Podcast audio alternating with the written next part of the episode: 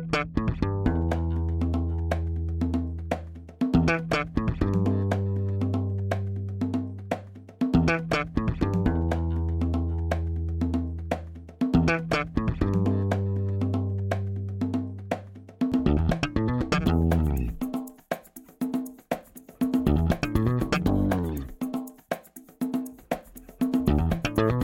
Este é o Tapa da Mão Invisível, podcast destinado àqueles que querem ouvir ideias que abalam sociedades e que não são ditas na mídia tradicional. Bem-vindo, Paulo Fux. Grande Júlio, tudo certo? Grande não, mediano. Eu já te falei isso.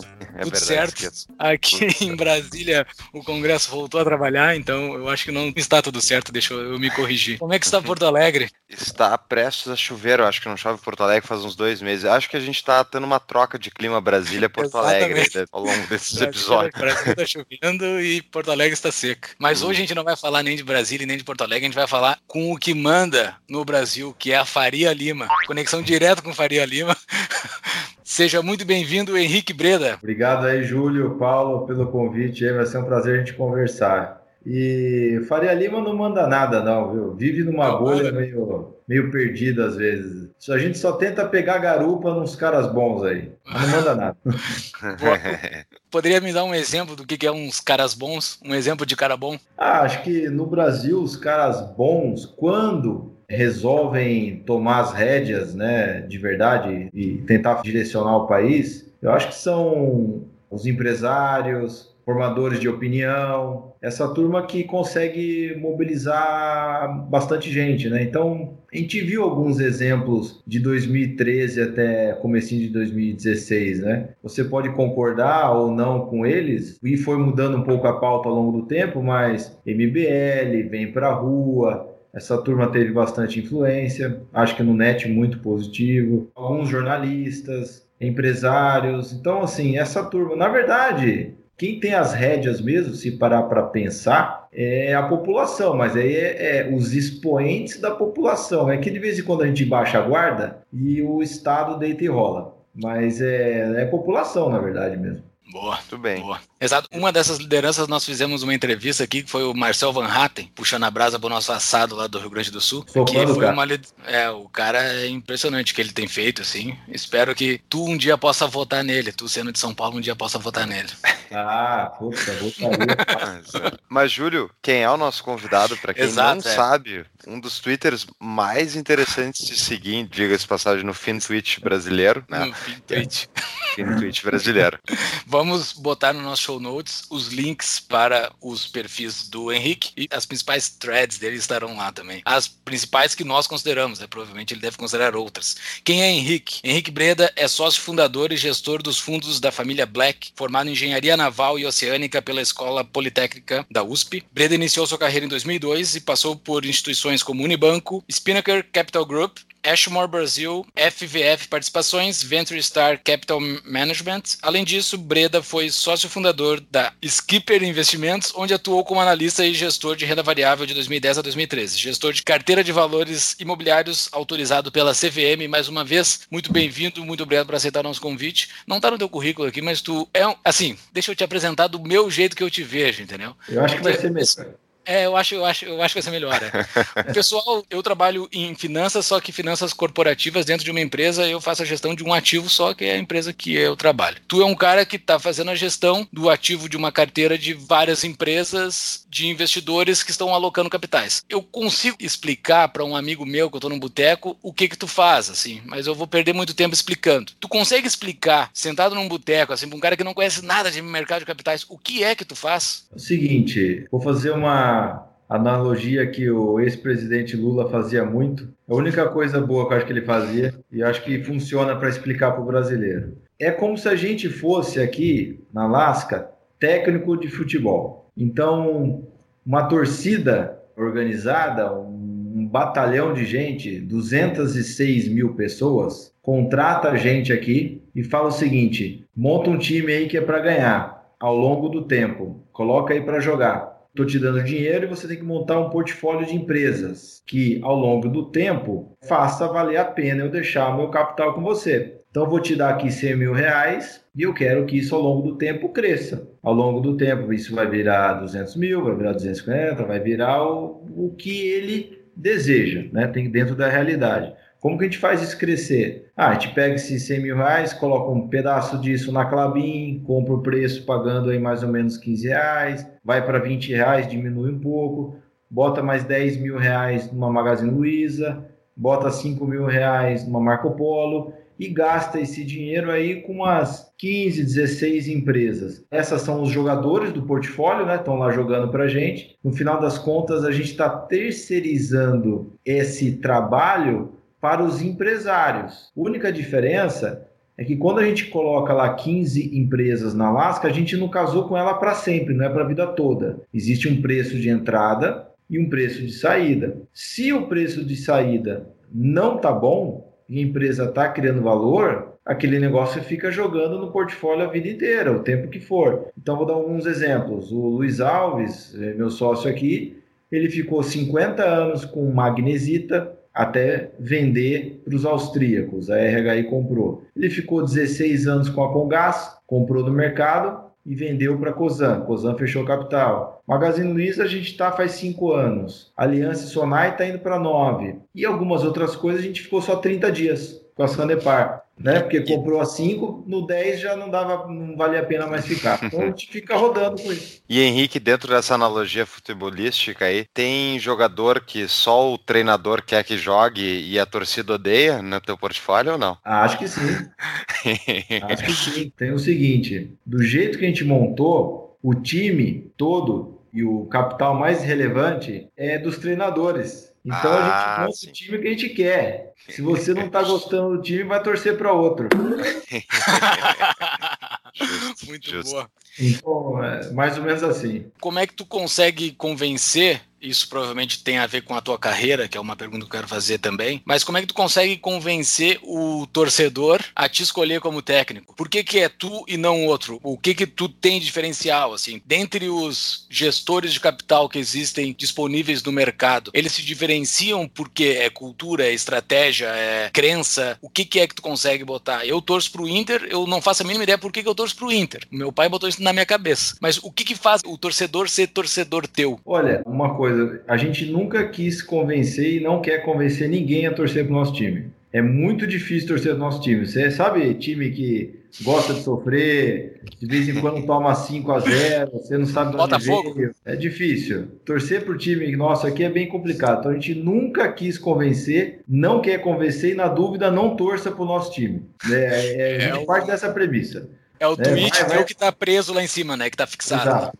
Mas aí, falar de diferenciação, os times têm diferença. Né? Tem gestores que têm bastante diferença. Então, tem, por exemplo, gestor que gosta de regularidade. Se ele perder de 1 a 0, 2 a 0, é um desastre. Se ele faz 1 a 1 ou 1 a 0, tá ótimo. Então o cara gosta desse estilo. A gente já gosta de, se tá bom, a gente quer enfiar uma sacolada de 8 a 0, não tem problema nenhum. Então a gente parte para cima.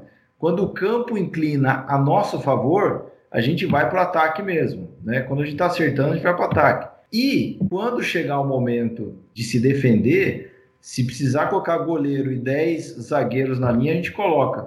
Então é um mandato super aberto. Ora ele vai ver o time cheio de atacante, ora ele vai ver um pouco mais equilibrado, e em algum outro momento lá na vida, lá na frente, ele vai ver um time cheio de volante e zagueiro. Em que momento a gente está? Hoje.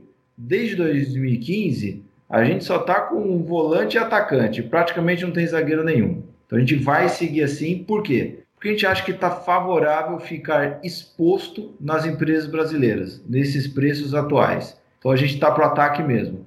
Só que, quando o time adversário arruma um contra-ataque, a gente toma 3, 4, 5 gols assim, porque não tem defesa quase nenhuma. Então foi assim no Brexit, na eleição do, do Trump, no Joesley Day de 2017, na greve dos caminhoneiros de 2018, na eleição de 2018, agora do Corona. E vai continuar assim enquanto a gente achar ativo brasileiro barato aqui. Né? Então, a gente não está no modo defesa. Então é muito difícil torcer para time assim, né?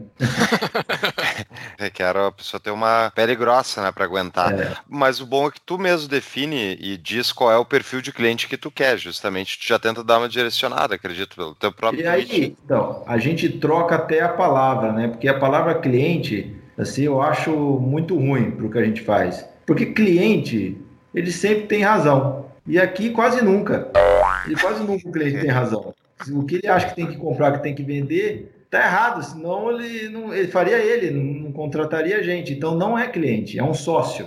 E por que, que é sócio? Porque ele divide todas as dores mesmo, ele divide todas as dores e todas as, as alegrias nossas. E de fato é, porque se ele está colocando o dinheiro dele do lado do meu, do lado do Luiz, e juntos nós estamos comprando uma fatia patrimonial da Rumo, pô, a gente é sócio, ele não é cliente meu, a gente é sócio da Rumo. A única coisa que é o seguinte: nessa sociedade, quem está tomando as decisões ali somos nós aqui. Então é a mesma coisa que você é um acionista direto da Magazine Luiza. Você comprou ações lá, MGLU 3. Você é cliente da Magazine Luiza ou você é sócio? Você é sócio.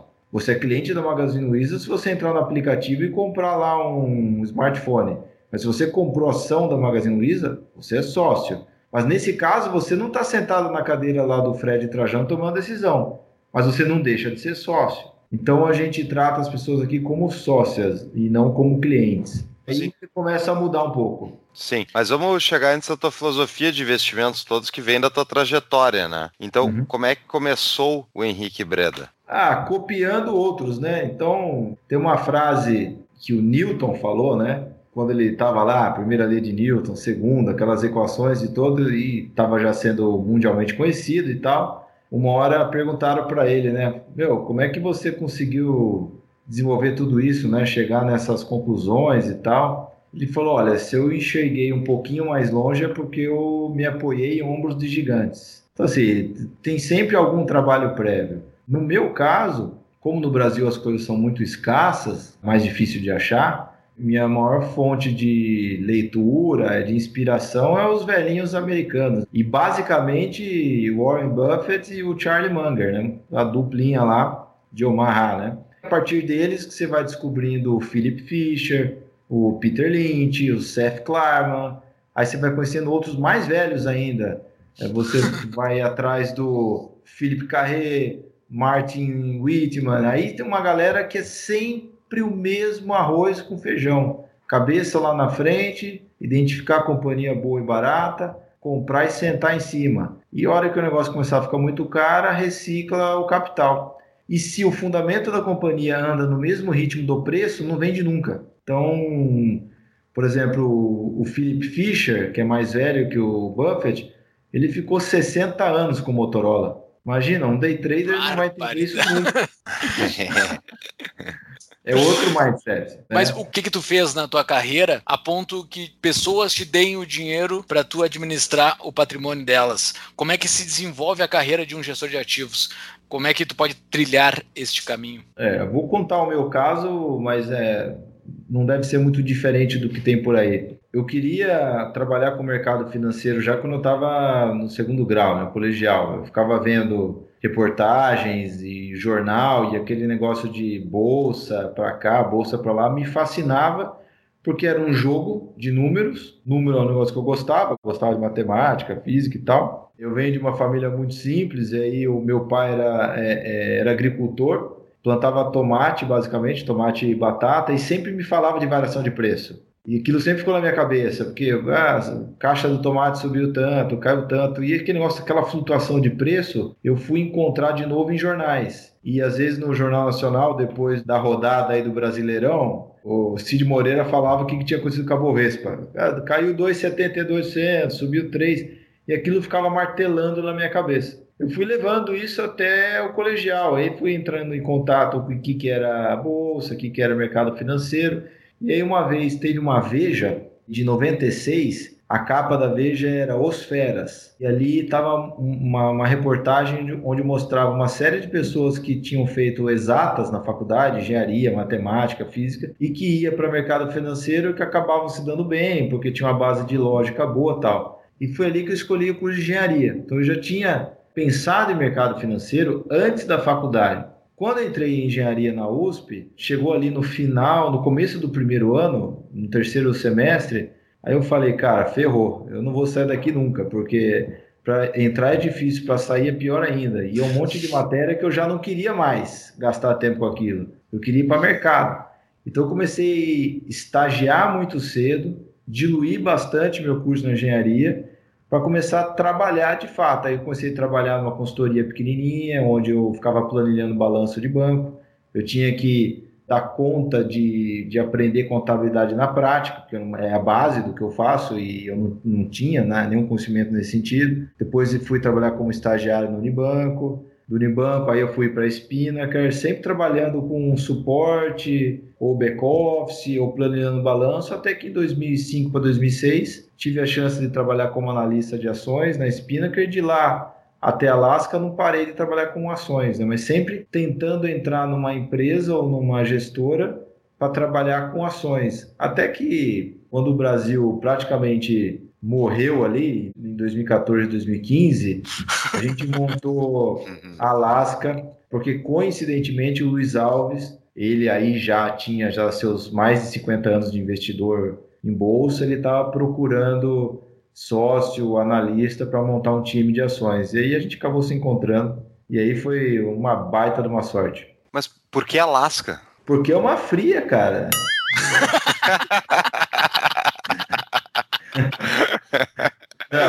Também é, mas é, a gente colocou os nomes das pessoas que formaram a Alaska, né? Então, a minha sócia que montou comigo a Skipper, a Ângela, tá comigo até hoje, a gente montou junto em 2009.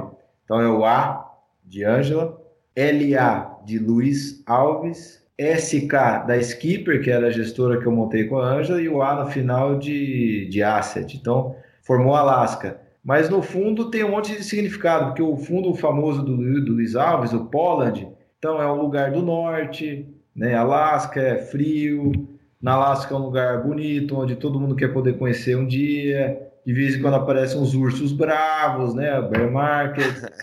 Os fracos não tem vez. Se for muito molezinho, morre. É natureza selvagem. O Tapa é apoiado pela fintech líder de empréstimos de pessoas para pessoas. Rentabilidade, praticidade e autonomia. Invista em empréstimos diretamente, com retornos de até 350% do CDI com o Mutual Invest. Para maiores informações, acesse tapadamãoinvisível.com.br barra mutual falou no meio da tua explicação sobre os traders, o cara não aguenta, sei lá, 50 anos, muito menos pouco tempo. Trader dá dinheiro? Ah, se você falar assim, a profissão de jogador de futebol dá dinheiro? Eu acho pra que, que não. Zero, é, 0,1%? É isso. Na mesma lógica. Tem tá, existem traders que ganham. Existe quem ganha. Pouquíssimos ganham, né? Pouquíssimos. Mas tem quem ganha, tem quem vive disso. Mas é. É, porque, pouco. assim, quem tá de fora e consegue ver um pedaço desse iceberg que é o mercado financeiro, é bombardeado muito por esses cursos de trader e banner de trader. Qualquer site que tu entra de finanças tem alguma coisa de trader, seja trader, aprenda a ser trader. Quem olha de fora, quem tá chegando, o cara que é leigo, eu acho que deve cair bastante na retórica do trader e demora muito a conhecer a análise fundamentalista, análise baseada em fundamentos esse caminho, o cara que tá vindo de fora, assim, ele consegue chegar por conta ou é muita relação, é muito anos de estudo, é muito trabalho para tu entender os fundamentos de uma empresa, do mercado, o que tu faz? O cara consegue ir de fora e entrar ou precisa muita relação para aprender? Não, consegue de fora entrar através de muita relação. Mas não assim, tem, tem que passar por uma escola, tem que passar por uma. Não, se não tem nenhum curso específico. Eu fiz engenharia naval Luiz Alves fez economia na fé, mas se arrependeu. Ele acha que ele deveria ter feito contabilidade. Ele achava que é melhor.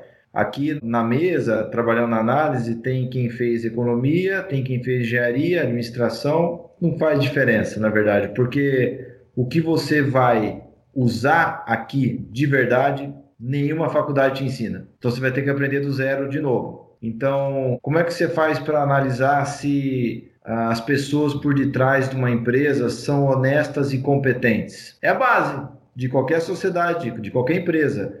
Um, um pessoal te chamou para ser sócio de alguma coisa, de algum negócio, de algum business. Sim. A base é quem é, Quem é essas pessoas? De onde vieram? Como que você analisa a competência de um sócio? E como é que não... vocês fazem isso? Assim, eu não sei se tu pode falar, mas como é que faz para saber a idoneidade da pessoa que está entrando como sócio? Porque o que eles divulgam são números, né? São números e alguns textos. Não, sim, mas aí se você ficar só no número do texto, você não vai enxergar tudo. É a mesma coisa que você fala, olha, como é que você faz para checar se uma pretensa namorada sua aí é uma candidata a virar mãe de seus filhos ou não? Como é que você, como é que você faz para saber? É, não existe. Pede não o currículo. Existe. você formou aí. Tá. Deixa eu olhar o teu histórico no Tinder. É, mais ou menos por aí. Você tem que ver.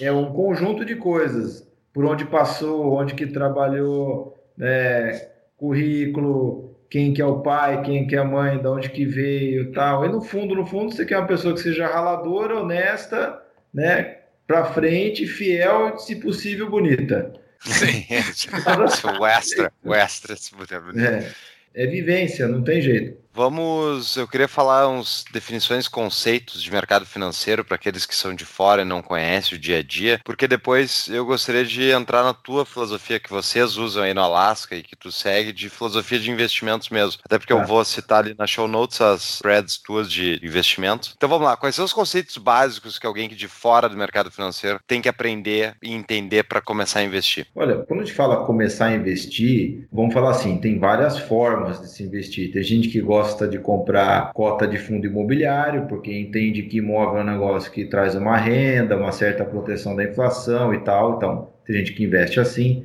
Tem gente que investe em fundo de crédito privado, né, emprestar dinheiro para outras empresas. Tem gente que investe no CDI, embora investir não seja uma palavra adequada para renda fixa, no meu ponto de vista, porque no mundo você não faz isso. E tem gente que investe em empresa. Investir em empresa através de um fundo é investir num FIA, num fundo investindo em ações. Bom, beleza. Para esses caras, para quem quer fazer esse tipo de movimento, o que ele deveria entender é que a ponta final disso tudo é um negócio, é uma companhia né, que está produzindo algum produto ou que está prestando algum tipo de serviço e quer ter uma margem de lucro com aquilo, retém uma parte disso para expandir e eventualmente uma outra parte distribui para você na forma de dividendo. E essa ponta final, esses negócios, eles evoluem com o tempo, se forem bem tocados, bem geridos, ou se o pessoal se acomodar, pode eventualmente começar a piorar, eventualmente até quebrar. E no meio do caminho, essas empresas, elas recebem oferta de preço o tempo todo as fatias patrimoniais delas, algumas pouquíssimas fatias patrimoniais delas, estão sendo tudo negociada numa feira. Então tem um cara que fala assim: eu pago 10 reais no tomate, não, não vendo, só vendo a 12, fechado, comprei a 12, fica esse tipo de coisa. Essa gritaria, isso marca preço todo dia das ações e, consequentemente, a cota do fundo. Só que isso daí, que é o mais superficial, que é o mais bobinho da história, é o que todo mundo vê e só vê isso. Então você pergunta para as pessoas o seguinte: vamos supor, para o Fred Trajano, que é sócio da Magazine Luiza, por acaso um dos sócios grandes, mas se você fosse acionista da Magazine, você estaria na mesma posição. Eu pergunto para ele e falo o seguinte: e aí, Fred, como é que está a Magazine nesses últimos 12 meses? Ele vai falar o seguinte: olha, a gente está abrindo num ritmo de 150 lojas por ano, reformamos dois centros de distribuição. A gente está conseguindo fazer entregas em 24 horas em mais da metade do estado de São Paulo. Já iniciamos a conta digital no Magalu Pay e a ideia é conseguir fazer entregas no Nordeste em até 48 horas em mais da metade do estado. Beleza, essa é a resposta que ele vai te dar. E aí você pergunta para um cara que comprou Emiglu 3 na bolsa, um cara aí qualquer, né? Pergunta para e aí, João, comprou Emiglu? Tá, comprei. Como é que tá Emiglu, João? Ele vai falar assim, ih, rapaz, tá caindo 20% no mês. E para Sim. nisso. É uhum. ridículo a diferença, é ridículo. Então a maioria das pessoas, elas são papagaios de preço do que está acontecendo. E não entendem bulhufas do que está acontecendo com a empresa de verdade. E aí você pergunta, pô, mas João, e aí? Por que está caindo isso? Ah, porque teve o corona, porque o petróleo, porque o Trump, porque cortou 50 bips lá nos Estados Unidos o Fed. Aí você fala, cara, mas João, você viu que essa última loja que a Magazine abriu agora? Fala, não, não vi. Ou seja, ele comprou um pedaço da Magazine Luiza, sabe tudo do que acontece no mundo e não serve de nada para ele investir de fato na empresa. Uhum. Sim. Então esse é o dilema, entendeu? Então o recado para as pessoas é o seguinte: se você vai investir em empresas, procure saber sobre essas empresas. É o básico. Quem que é? Ó, trocou o presidente, entrou um cara novo. Beleza, quem que é esse cara? De onde ele veio? Quais são os planos? E nem tudo está escrito no, nos reports. Marca uma visita, escuta o conference call. As empresas são mais acessíveis do que a gente imagina. Só que as pessoas não vão atrás. E essas pessoas que entram para investir, como é que se forma capital? Assim, como é que, ela, como é, que é o, o natural dessas pessoas? São herdeiros? Tu precisa ter muito dinheiro para investir em ações? Eu vi que apareceu, pelo menos eu, eu não conhecia, aquele o favelado investidor, né? Que apareceu no Twitter faz pouco tempo. O cara mostrou o extrato dele. Ah, bacana. O extrato de 6 mil reais. E o cara mostrando aquilo com muito orgulho, assim. Não, eu tenho 6 mil reais, eu quero chegar não sei quantos. O cara tá com foco e o cara consegue consegue ter uma estratégia para ganhar dinheiro na bolsa, tendo até menos de 6 mil reais, tendo mil reais, consegue? Dá para começar assim? E qual é a estratégia para se acumular capital? Olha, a minha profissão ela é atípica, né? Porque a, minha renda vem da própria administração de recursos, então não é o normal. O normal é a pessoa é um advogado, um dentista, um jornalista, um professor, né, um médico tal, ele tem uma renda e ele investe em empresas, né? A renda vem daquele seu primeiro trabalho mesmo, seu primeiro salário. E você vai acumulando isso em investimento em empresas a ponto de, em algum momento, o seu estoque de trabalho, capital é estoque de trabalho, o seu estoque de trabalho produz a mesma renda que a sua própria mão. Então, por exemplo, fiz uma thread assim, se você vai dar um número redondo para facilitar, você ganha 5 mil reais por mês. Você investe mil reais. 4 mil você queima. No final de um ano, soma simples, você tem 12 pau. Aí, se o seu investimento, eu vou desconsiderar a inflação, então estou falando só em termos reais para facilitar, só para um número qualquer. Vamos supor que você tenha 12% ao ano de rendimento. 12% ao ano, você dobra o capital a cada seis anos, mais ou menos. Então, passou seis anos, aquele seu 12 mil que você guardou, já virou 24, em termos reais. Só que no outro ano você também guardou 12 mil. E aí isso está somado. Né? Lá na frente, depois de 10 anos, você vai ter guardado, sei lá, você vai ter ali 120, 150 pau. O que é mais do que você ganha como salário. Ou seja, depois de 10 anos você se clonou. Tem mais um seu trabalhando e gerando renda. Quando você passa mais 10 anos à frente, o seu um sozinho virou dois, certo? Quando você vai mais dois anos para frente, os seus dois viram quatro. Ou seja, tem você e mais três fantasmas trabalhando para você. Então isso é ganho de escala, é ganhar independência. E aí chega um dado momento, 25, 30 anos depois, 20, se você for um bom investidor, se for antes, o trabalho passa a ser um exercício da sua vocação. Você faz porque você quer. Você trabalha porque você quer, não porque você precisa.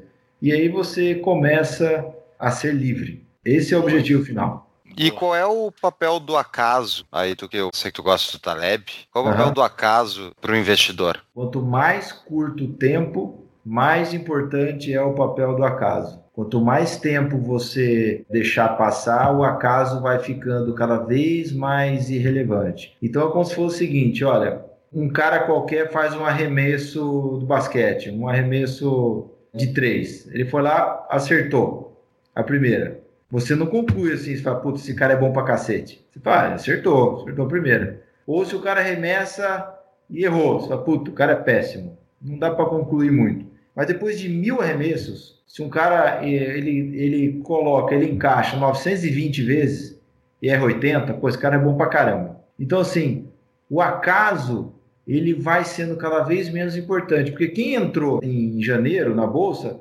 tomou 25 para trás. Você fala, pô, acabou com a vida dele. Não, calma, você não entrou para um mês. Se você vai deixando o tempo passar, se você imaginar que a cada seis anos você duplica o capital, depois de 36 anos, por exemplo, você dobrou seis vezes. Dobrar seis vezes é 64 vezes. você está com 64 vezes a aplicação inicial, fora o que você foi colocando ao longo do caminho. Então vamos supor que isso aí virou mais três vezes. Você tem 180 vezes que você colocou no início. Se lá na frente você tem 180 vezes, você tomar 30% para trás, os seus 180 vezes vira 120 vezes. Ainda é do caramba. Então já não faz diferença para o retorno composto médio, né? É importante porque é 30% lá na frente, mas você já atingiu aquela sua velocidade de escape, você já conseguiu a sua independência. Aí é um jogo de quantos milhões você está perdendo ou ganhando, mas dane-se. Eu sou rica! Eu sou rica! É, é precisa de o tempo. aluguel tá tudo pago. Tá pago, tá pago. Bacana.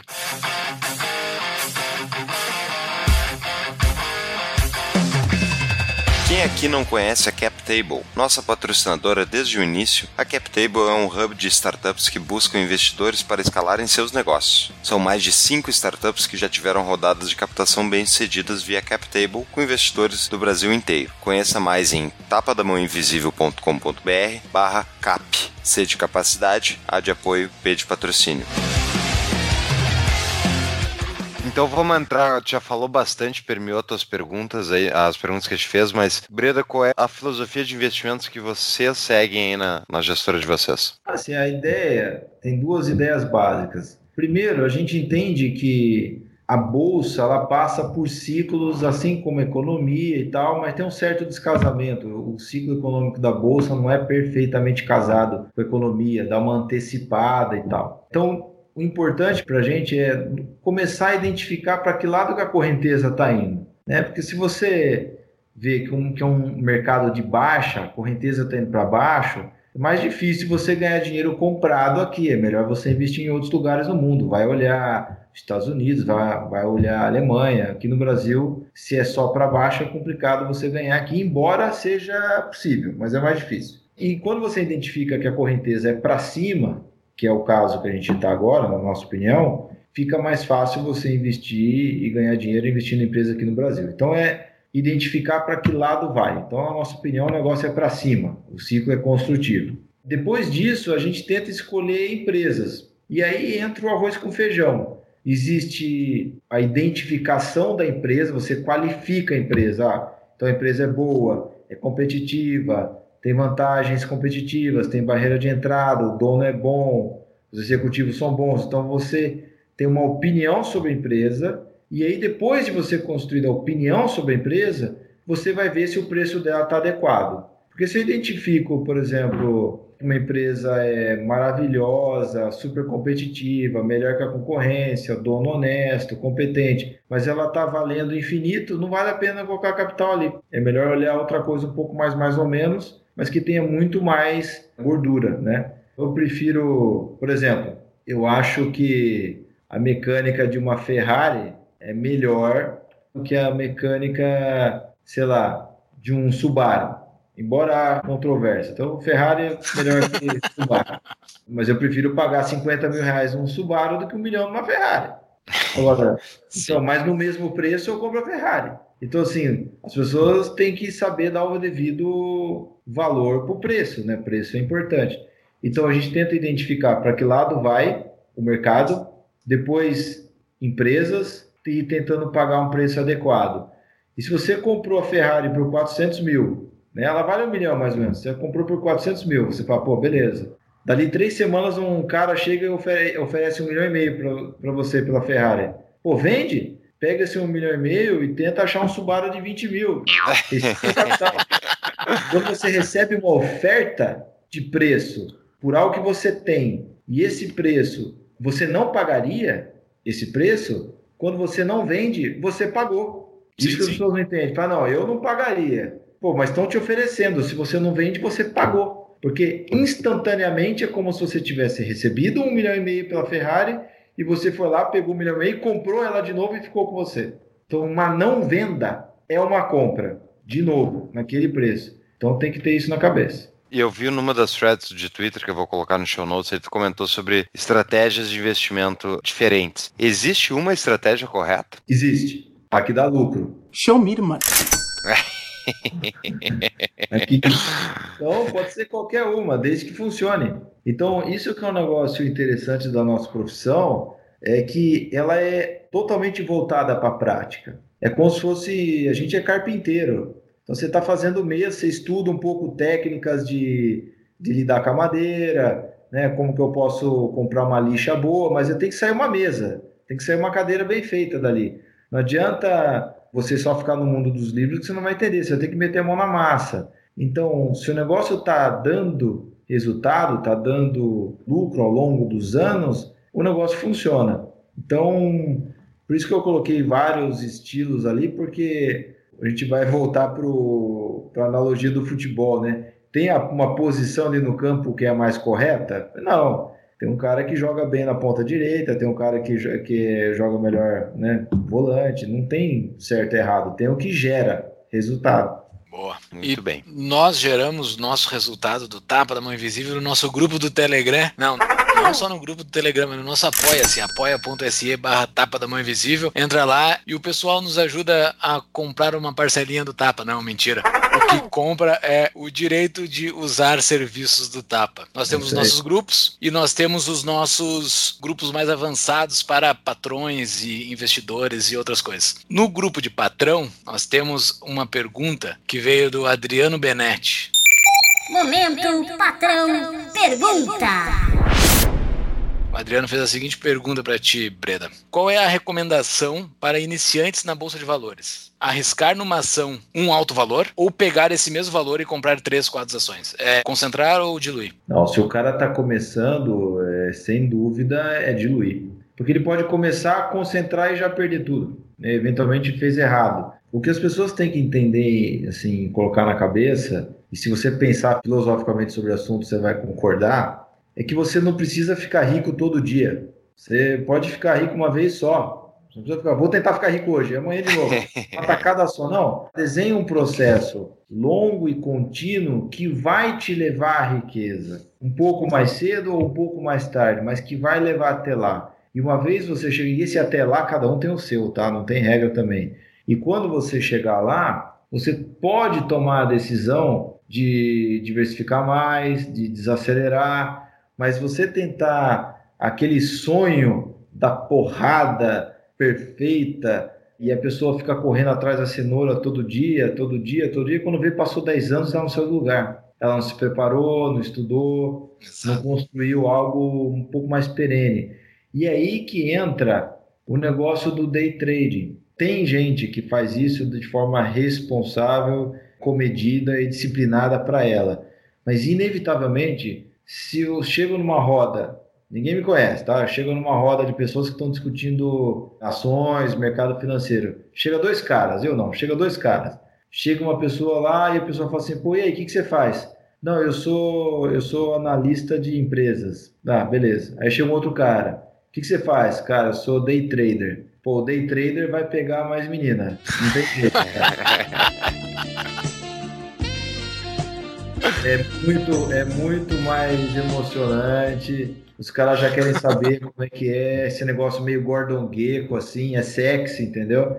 Sim. Então, porque cria-se uma certa expectativa, uma certa ilusão de que o cara, pô, deu a porrada, ficou mega rico e tal. E o outro é, é um tédio, né, cara? Puta, eu sou analista, fico lendo o balanço de empresa. That's boring. You're boring everybody. Quit boring everyone! Eu tenho uma outra pergunta para te fazer sobre um outro tema, mas sobre isso aí, a mídia romantiza muito, né? Tu pega aquele filme do Lobo do Wall Street, ou tu pega aquela série do Billions, tu te acha o cara do Billions? Tu já assistiu essa série? Então, antes de responder, eu faço até a pergunta para você, para vocês falam. Vocês lembram? Vocês lembram um filme daquele gestor de ações que ficava lendo relatório todo dia, assim? tem.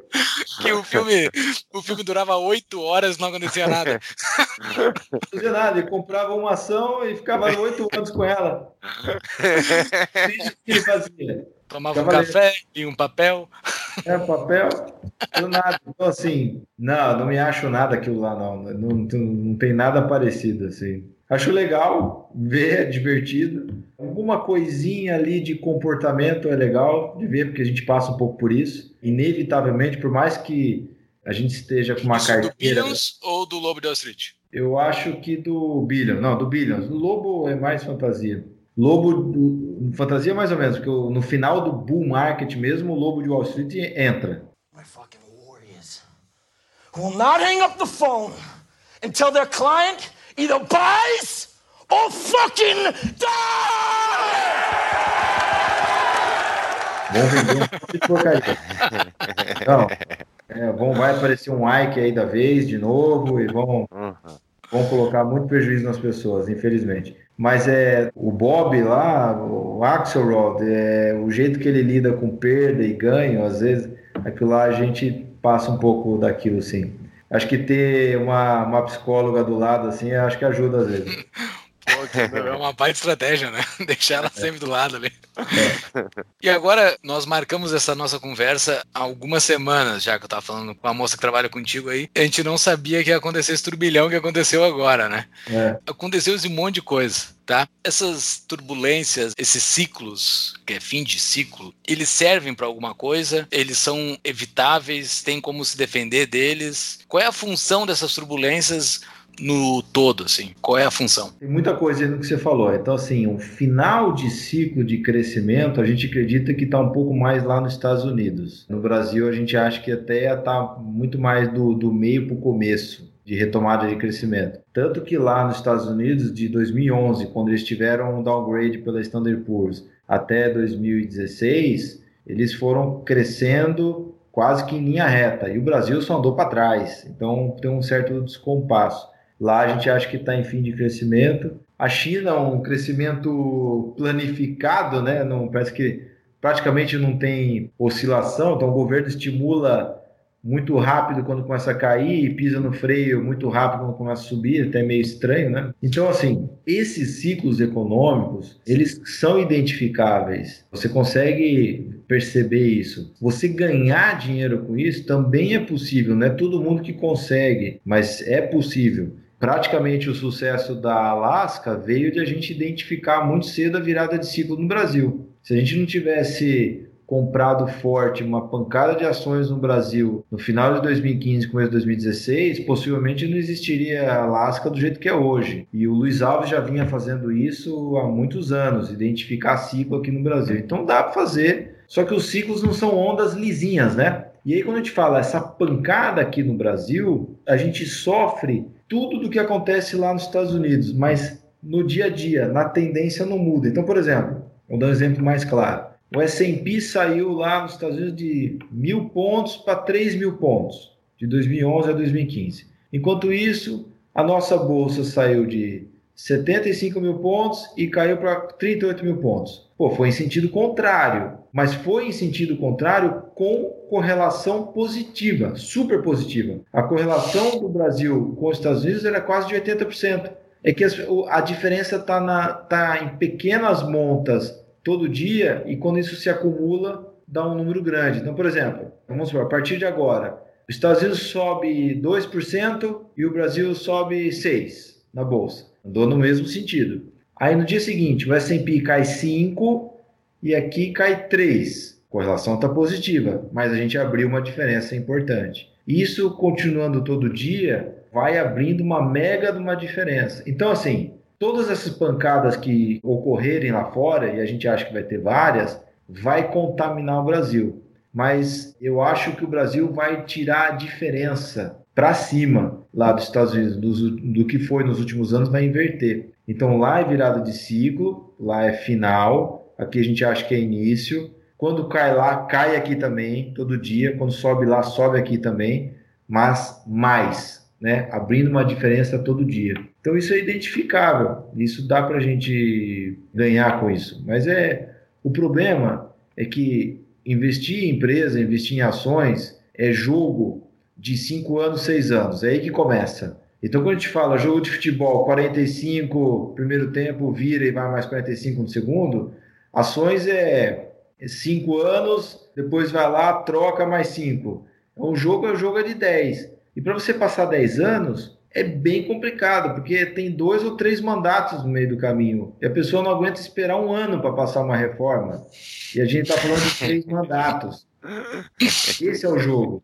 É um jogo de paciência bem pesado, bem pesado mesmo, torturante. E uma das coisas que tu havias comentado antes, que era a questão do aspecto da pessoa adquirir a liberdade no longo prazo, justamente devido ao acúmulo de capital. Então, tu acredita que o mercado financeiro é uma ferramenta para a liberdade? É uma ferramenta, sem dúvida. Porque a gente está, vamos, vamos falar, estamos falando de capitalismo. Qual que é o pivô central do capitalismo?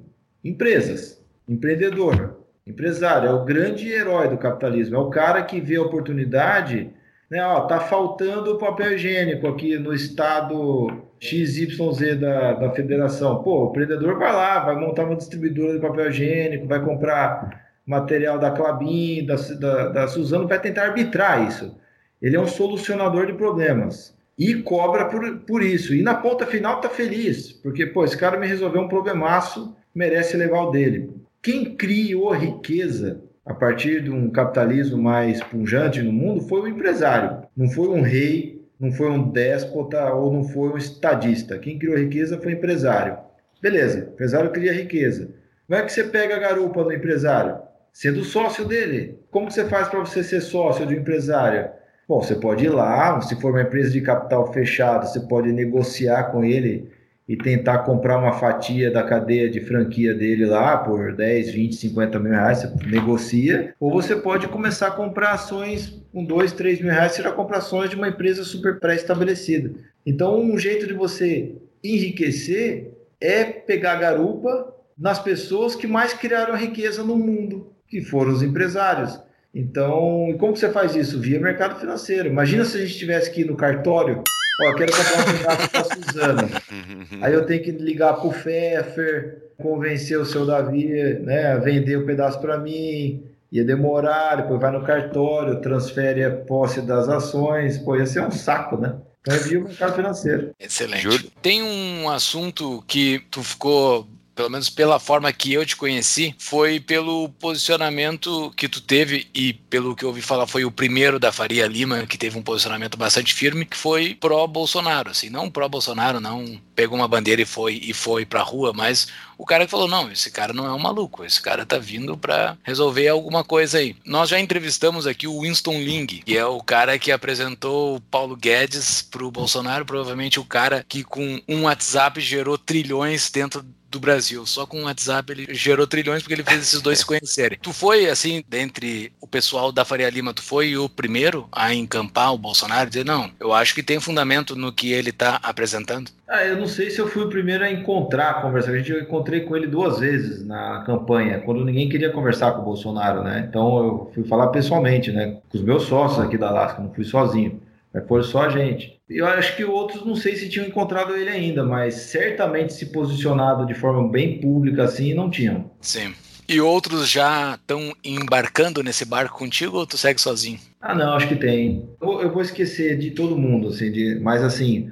E, e outra, né? Quando, só para deixar bem claro, quando a gente embarca, com o Jair, né, num barco, a gente não concorda. É, foi o termo que eu usei, tá? Foi o termo que eu usei. É. Pode, pode me corrigir. É, a gente não, não dá para concordar com tudo que ele faz. Tem um monte de bobagem no meio do caminho.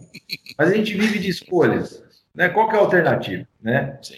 É sempre assim. Você tem que escolher. E então, assim, eu acho que um cara que eu, que eu concordo com quase tudo ali, é difícil discordar, acho que o que, mais, que dá o maior overlap ali, eu acho que é o Paulo Guedes mesmo. Mas as outras, tem um monte de discordância com um monte de gente.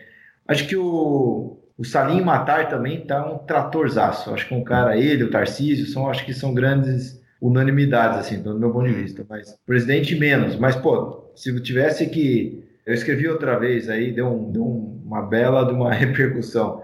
Quando eu tava criando-se aquele burburinho de arrependimento, de ter votado, eu escrevi um negócio e falei, olha, se eu pudesse votar no tempo, né, votar de novo, se eu soubesse que ia ocorrer tudo que ocorreu, se o presidente ia falar tudo que falou, né, e teria feito tudo que fez, eu teria apertado o 17 com mais força. Né? E aí deu, deu confusão. é, teria feito mesmo. E assim, o André Gordon, da GTI, é um cara gestor também tá, tá, tá encampado com, com essa mesma, esse mesmo posicionamento. É, depois esquecemos até uns 5, 6 ali, mas. Não, beleza. Sempre tem um isentão no meio e tal. A gente é. Não tem viúvas do Meirelles aí a tua volta na Faria Lima? Do Meirelles, acho que não, mas o Meirelles ninguém tem nada muito contra. O Meirelles, quando ele estava no papel dele, ele acertou muito mais do que errou. Acho que ele pegou umas buchas. Imagina o Meirelles ter que trabalhar do lado do Manteiga, cara. Ele é difícil. Ah, Devia ser haja muito. paciência. É, então, o Meirelles ajudou muito o Brasil, assim, nada contra. Aliás, o Meirelles foi bom, o que substituiu ele com o Temer, o Guardia também é um cara muito bom. O Brasil tem um plantel muito bom de, de economistas liberais e tal. Tem alguns, um tem um viés mais para cá ou para lá, mas qualidade de recurso humano assim para o Brasil não falta. O que faltava era um, um presidente falar, olha, eu não sei porcaria nenhuma desse negócio, eu preciso ir atrás de cara bom para tocar para mim eu vou deixar tocar. Isso estava faltando. Nessa SA chamada Brasil aí. O Bolsonaro, ele é o CEO dessa empresa? Seria basicamente isso? Eu acho que sim, porque assim, tem CEO de empresas onde a pessoa ela quase que é uma delegadora, delega funções para aí sim o diretor industrial, o diretor comercial tomar as decisões executivas de fato e cobra resultado apenas, né? Tem CEOs desse estilo e tem CEOs que são muito showman, né? Que faz as coisas mesmo, né? Que eu acho que não é o caso. Eu acho que ele está ali para delegar. Moro, Guedes, Tarcísio, e tá ótimo. Agora, antes do Temer, aquela coisa que a gente tinha com o presidente lá, lá queria ela fazer muita coisa, tinha muita ideia, né? Então não funcionou, né? Muito arriscado. O pior é o burro motivado, né? É, Esse é o e risco. aí, falando dessa SA, Brasil, uma das maiores provas de que essa SA é muito resiliente, é praticamente inquebrável, é a gente ter ficado seis anos com aquela CEO lá, né, cara? Estamos aqui, A gestora, a gestora, a super gestora. gerentona. Dentro dessa SA, eu quis botar essa analogia da SA, porque dentro da administração, o Peter Drucker ele fala aquela frase que é famosa e é atribuída a ele, que eu não sei se de fato é dele, que a cultura devora a estratégia no café da manhã, né? Isso. Esse CEO, ele, ele tá botando uma estratégia bastante, bastante clara, assim, aparentemente. Quem tá embaixo dele tem que seguir a estratégia dele. Mas essa SA tem uma cultura violenta, assim, e não é muito pró-crescimento em boa parte dos ramos dessa SA. Tu acha que ele consegue fazer, embora essa cultura de funcionalismo público, de, de mordomias, de penduricalhos, tu acha que ele consegue fazer algo relevante que deixe impacto pro futuro? Eu acho que tanto desde o Temer até Meirelles, até o Bolsonaro, o Guedes e tal, é tudo isso é consequência de algo mais original, de algo mais inicial. Então, você não tem como o Temer ficar seis anos vice da Dilma Rousseff, né? Vendo tudo aquilo e depois quando ele assume numa tacada só ele vem com TLP, nova TLP, teto de gasto, reforma trabalhista, lei das estatais, não tem como. O cara fala assim, olha, fiz uma peregrinação, te fui iluminado e agora virei liberal. Não tem como. Ele é um sobrevivente político, um, um cara esperto que está vivendo esse meio já há várias décadas. O que, que aconteceu? Ele percebeu uma virada de chave no país, uma virada de chave de, de vontade popular. Não é tão organizado, é simplesmente um, um saco cheio com um assunto estatal. Chegou em 2015, a gente não aguenta mais Estado, você não aguenta mais é, imposto, você não aguenta mais regalia de funcionalismo e outras pessoas desempregadas. Deu, bateu um limite. Você não consegue nem teorizar isso direito, você brasileiro, cidadão comum, por exemplo, você não consegue nem pensar direito. Você só está irritado. Só que o que está de fato ocorrendo por detrás disso tudo é que o brasileiro está passando pela mesma fase cíclica, ideológica, que uma Inglaterra passou, por exemplo, quando entrou a Margaret Thatcher.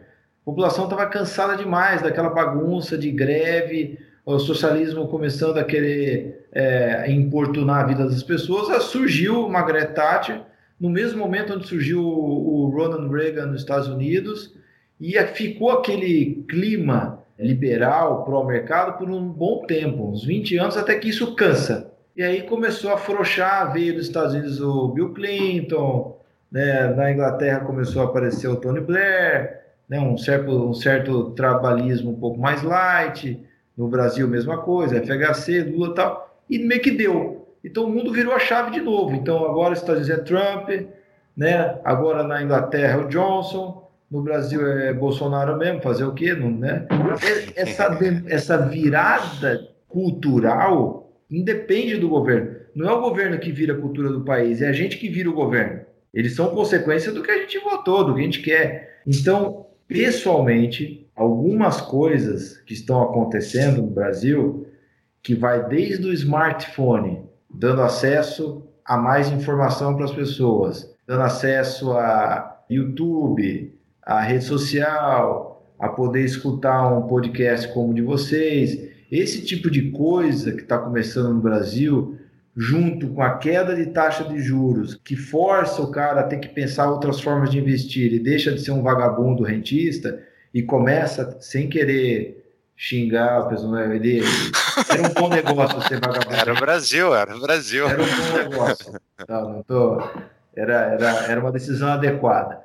Mas depois, quando você vê smartphone, rede social, CDI para baixo, junto com uma cultura liberal mais conservadora nascendo de forma cíclica, isso tudo junto, eu acho que isso é uma força muito poderosa, a ponto de se o Bolsonaro começar a dar uma socializada ali, eu acho que ele cai rápido. Se os próximos candidatos começarem a ficar com um discurso muito de a Petro é do povo, né, esse tipo de coisa, acho que não vai ter muito futuro político, pelo menos nos próximos 10 anos, 15 anos, não sei quanto tempo vai demorar. Então, acho que uma virada cultural está ocorrendo na população, não no governo. O governo é só consequência. Ótimo.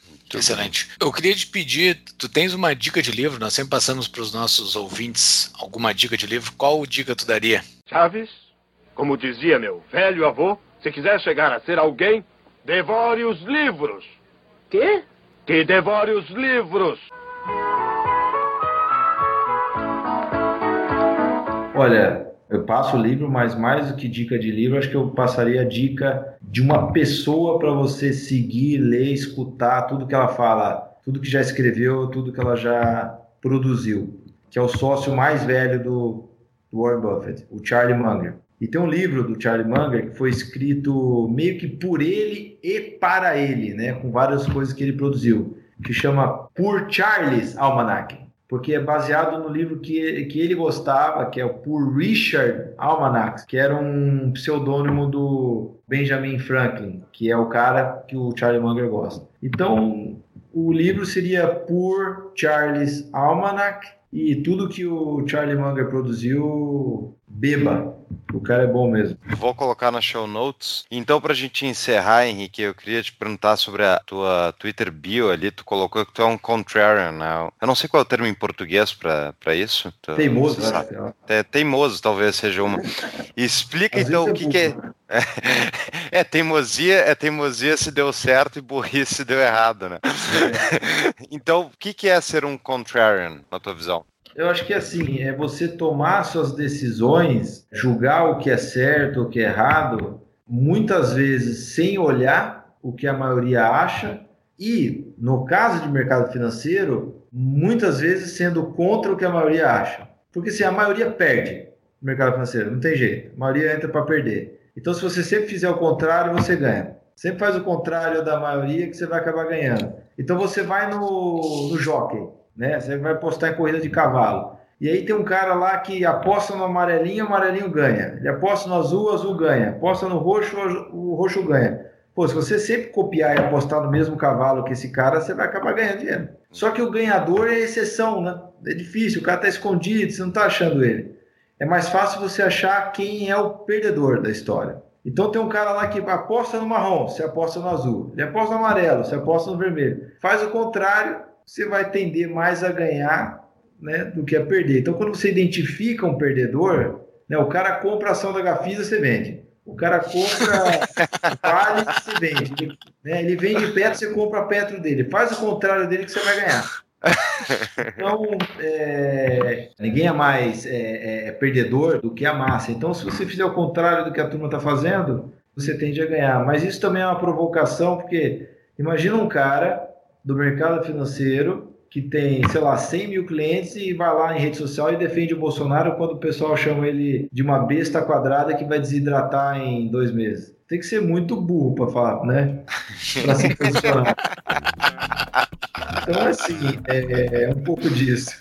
Ah, justíssimo. Excelente. Buenas, estamos no nosso tempo. Henrique, muito obrigado pela entrevista. Foi uma aula de investimentos. Agradeço o teu tempo. Pô, eu que agradeço a abertura que vocês dão aqui pra gente. É um prazer. Sucesso aí.